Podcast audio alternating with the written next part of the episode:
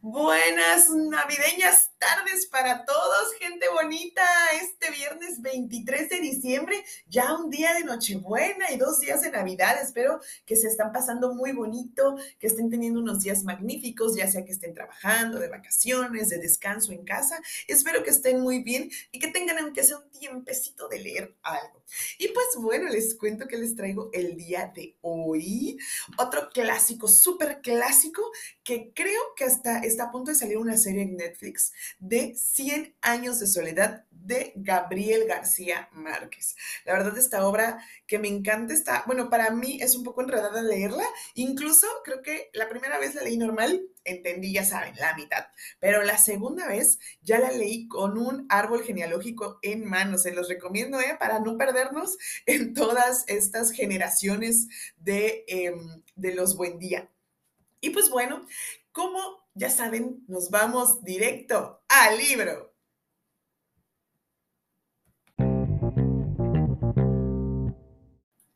100 años de soledad de Gabriel García Márquez, capítulo 2.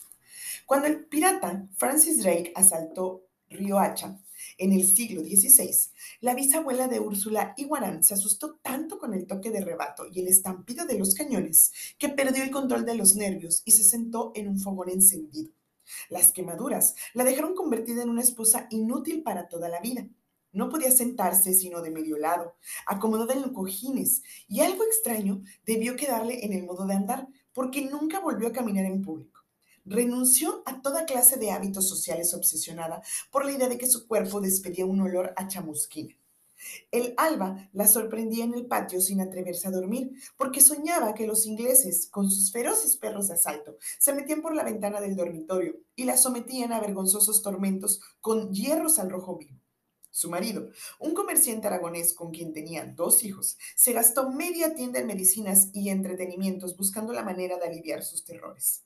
Por último, liquidó el negocio y llevó a la familia a vivir lejos del mar en una ranchería de indios pacíficos, situada a las estribaciones de la sierra, donde le construyó a su mujer un dormitorio sin ventanas para que no, tuviera eh, que no tuvieran dónde entrar los piratas de sus pesadillas. En la escondida ranchería vivía de mucho tiempo atrás un criollo cultivador de tabaco, don José Arcadio Buendía, con quien el bisabuelo de Úrsula estableció una sociedad tan productiva que en pocos años hicieron una fortuna. Varios siglos más tarde, el tataranieto del criollo se casó con la tataranieta del aragonés. Por eso, cada vez que Úrsula se salía de Castillas con las locuras de su marido, saltaba por encima de 300 años de casualidades y maldecía la hora en que Francis Drake asaltó a Riohacha. Era un simple recurso de desahogo, porque en verdad estaban ligados hasta la muerte por un vínculo más sólido que el amor, un común remordimiento de conciencia. Eran primos entre sí, habían crecido juntos en la antigua ranchería, que los antepasados de ambos transformaron con su trabajo y buenas costumbres en uno de los mejores pueblos de la provincia. Aunque su matrimonio era previsible desde que vinieron al mundo, cuando ellos expresaron la voluntad de casarse, sus propios parientes trataron de impedirlo.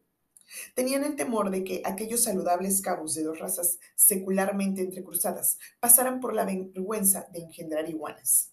Ya existía un precedente tremendo una tía de Úrsula, casada con un tío de José Arcadio Buendía, tuvo un hijo que pasó toda la vida con unos pantalones englobados y flojos, y que murió desangrado después de haber vivido 42 años en el más puro estado de virginidad, porque nació y creció con una cola cartilaginosa en forma de tirabuzón y con una escobilla de pelos en la punta una cola de cerdo, que no se dejó ver nunca de ninguna mujer y que le costó la vida cuando un carnicero amigo le hizo el favor de cortársela con una hachuela de destazar. José Arcadio Buendía, con la ligereza de sus 19 años, resolvió el problema con una sola frase. No me importa tener cochinitos, siempre que, se, que puedan hablar. Así que se casaron, con una fiesta de banda y cohetes que duró tres días. Hubieran sido felices ese entonces si la madre de Úrsula no le hubiera aterrorizado con toda clase de pronósticos siniestros sobre su descendencia, hasta el extremo de conseguir que rehusara consumar el matrimonio. Temiendo que el corpulento y voluntarioso marido la violara dormida, Úrsula se ponía antes de acostarse un pantalón rudimentario que su madre les fabricó con lona de velero y reforzado con un sistema de correas entrecruzadas que se cerraba por delante con una gruesa villa de hierro. Así estuvieron varios meses. Durante el día, él pastoreaba sus gallos de pelea y ella bordaba en bastidor con su madre. Durante la noche, forcejeaban varias horas con una ansiosa violencia que ya parecía un sustituto del acto de amor, hasta que la intuición popular olfateó que algo irregular estaba ocurriendo y soltó el rumor de que Úrsula seguía virgen un año después de casada, aunque su marido era o porque su marido era impotente. José Arcadio Bendía fue el último que conoció el rumor. Ya ves, Úrsula, lo que andan diciendo la gente, le dijo a su mujer con mucha calma. Déjalos que hablen, dijo ella. Nosotros sabemos que no es cierto. De modo que la situación siguió igual por otros seis meses, hasta el domingo trágico, en que José Arcadio Buendía le ganó una pelea de gallos a Prudencio Aguilar. Furioso, exaltado por la sangre de su animal, el perdedor se apartó de José Arcadio Buendía para que toda la gallera pudiera oír lo que iba a decirle. Te felicito, gritó. A ver si por fin ese gallo le hace el favor a tu mujer. José Arcadio Buendía, sereno, recogió su gallo. Vuelvo enseguida, dijo a todos. Y luego a Prudencio Aguilar. ¿Y tú? Anda a tu casa y ármate, porque te voy a matar. Diez minutos después volvió con la lanza cebada de su abuelo. En la puerta de la gallera, donde se había concentrado medio pueblo, Prudencio Aguilar lo esperaba. No tuvo tiempo de defenderse. La lanza de José Arcadio Buendía, arrojada con la fuerza de un toro y con la misma dirección certera en que con el que el primer Aureliano Buendía exterminó a los tigres de la región, le atravesó, le atravesó la garganta.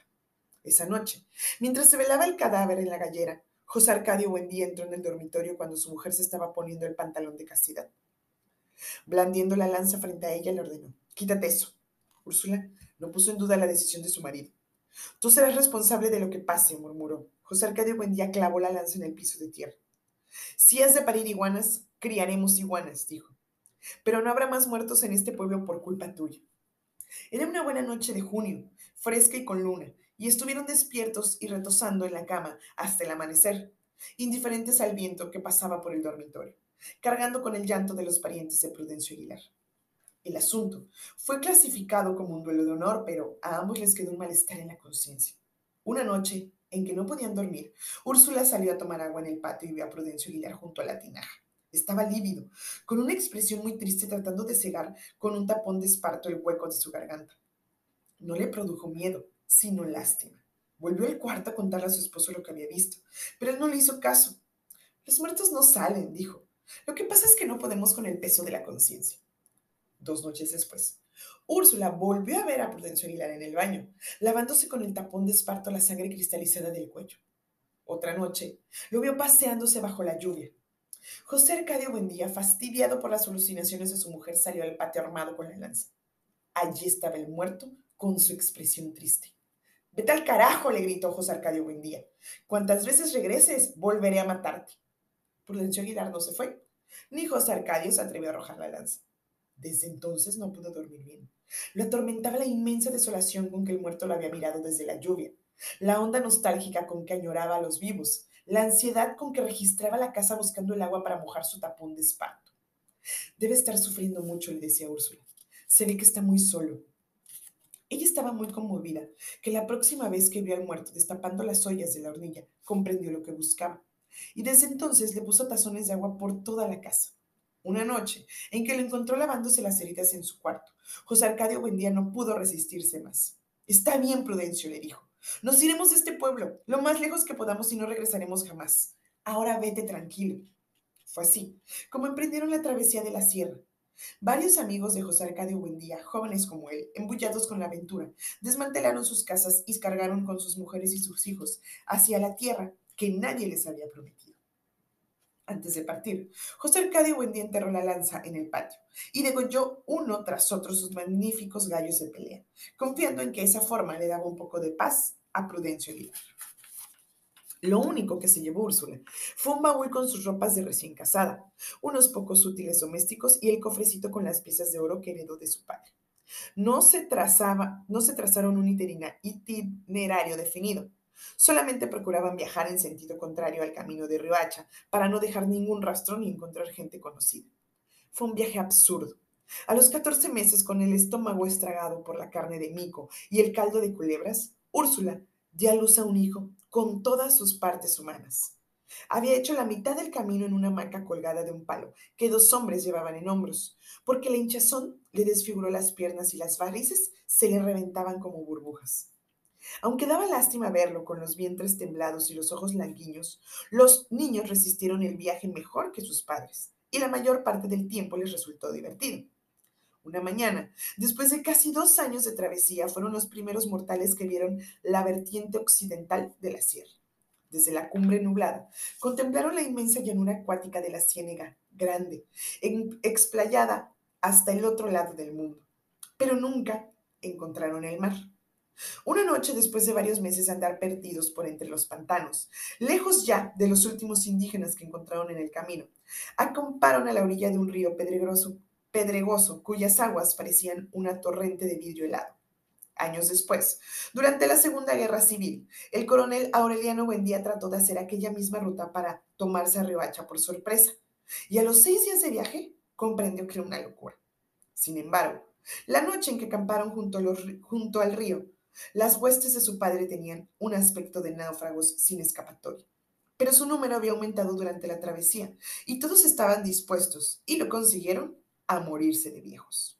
José Arcadio Buendía soñó esta noche que en aquel lugar se levantaba una ciudad ruidosa con casas de paredes de espejo.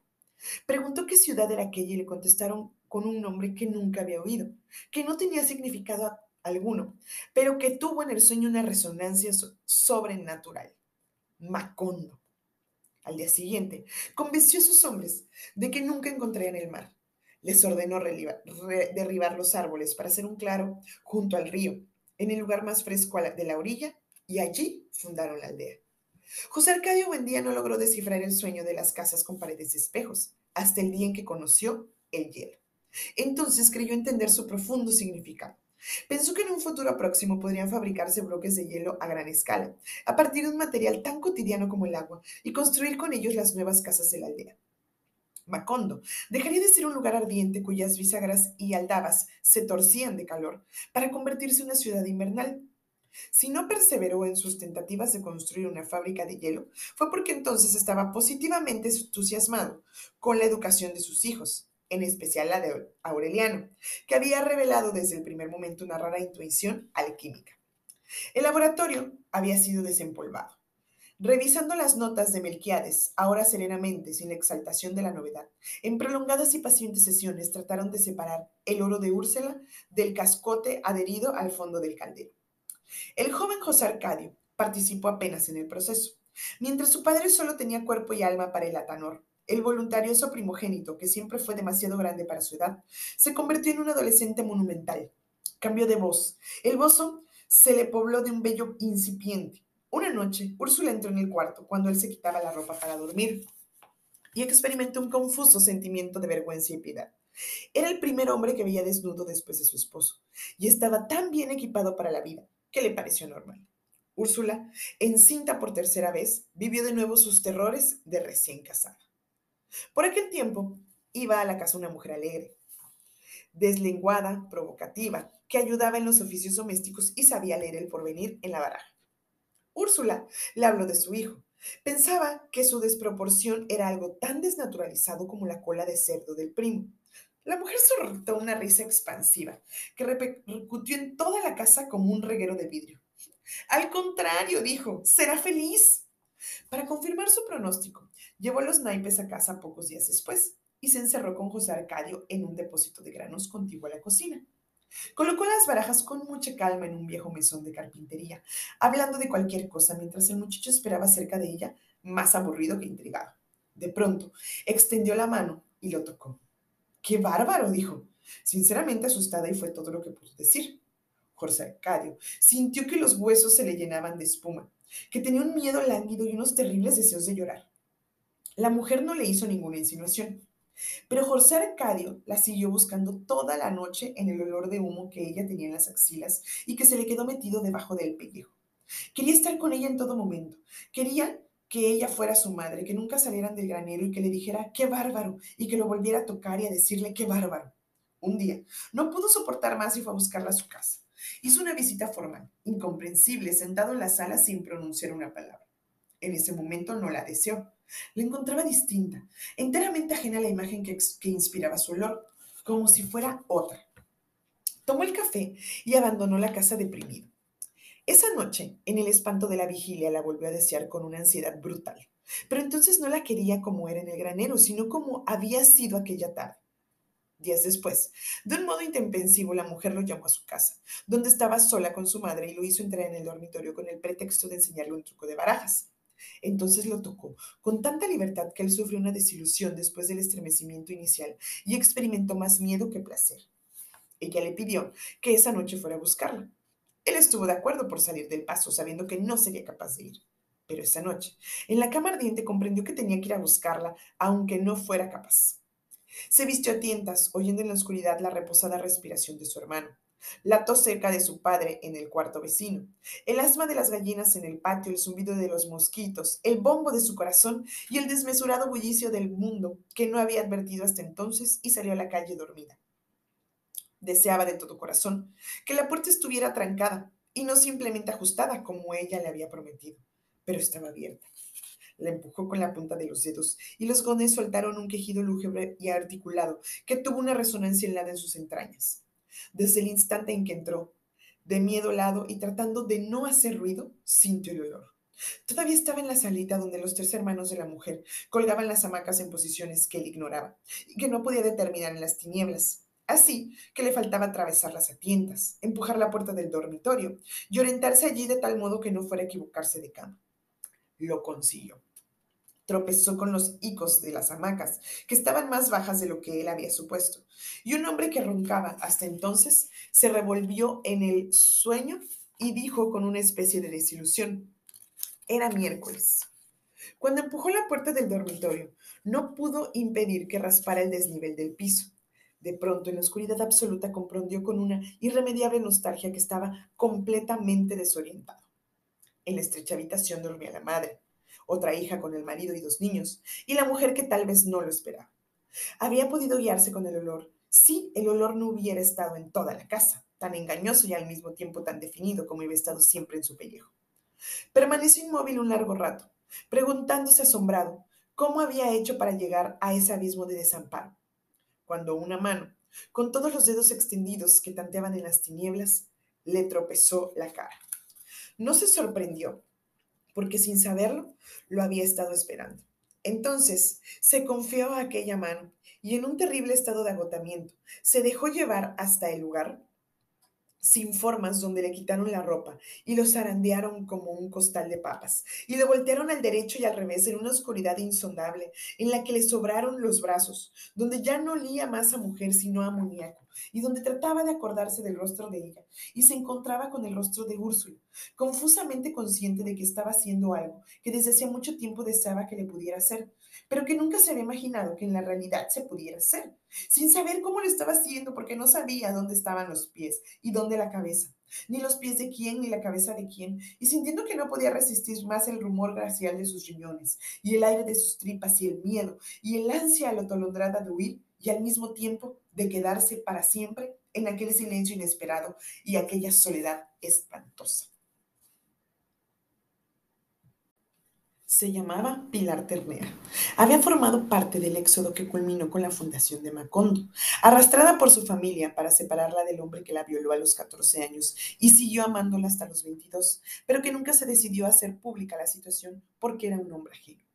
Le prometió seguirla hasta el fin del mundo, pero más tarde, cuando arreglara sus asuntos. Y ella se había cansado de esperarlo, identificándolo siempre con los hombres altos y bajos, rubios y morenos, que las barajas le prometían por los caminos de la tierra y los caminos del mar, para dentro de tres días, tres meses o tres años había perdido. En la espera, la fuerza de los muslos, la dureza de los senos, el hábito de la ternura, pero conservaba intacta la locura del corazón.